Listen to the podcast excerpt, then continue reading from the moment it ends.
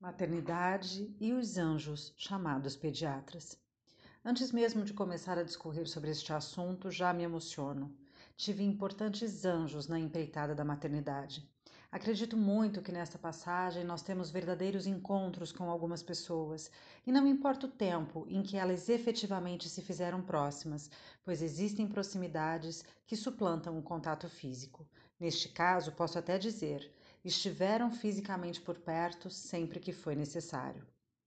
Se nascemos ou não predeterminados a uma missão específica nesse mundo, eu ainda não sei.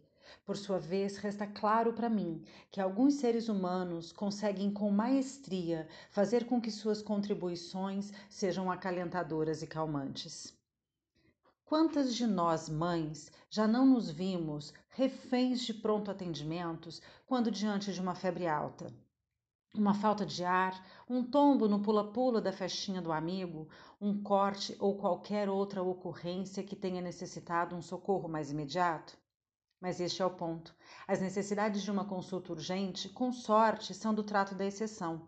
Eu quero ressaltar aqui aquelas situações em que no início da noite ou no meio da madrugada nos deixa atônitas sem saber o que fazer. De repente, de mulheres decididas e determinadas, passamos a ser seres frágeis, querendo um pulso firme que nos dê colo e oriente com mansidão. É disso que falo quando menciono a figura angelical. Eu tive o privilégio de ter pediatras para as minhas filhas que foram meu cérebro quando a cabeça já não raciocinava em face de noites a fio sem dormir. Que foram razão quando meu emocional em frangalhos me fazia chorar quando a tosse incessante voltava. Quando comento sobre missão, falo de entrega, falo de um cuidar genuíno e de um importar-se. Faço menção honrosa e especial à doutora Juliana Saúda Rossini Crespi, que não mediu esforços, não importava a hora do dia ou da noite, em me orientar e apresentar caminhos. Não sei o quanto a medicina lhe satisfaz ou preenche sua vida. Me ocorre neste momento que nunca lhe fizer esta pergunta de modo mais direto. Por sua vez, como mãe de suas pacientes, e aqui cabe um parêntese, minhas filhotas são simplesmente apaixonadas por ela.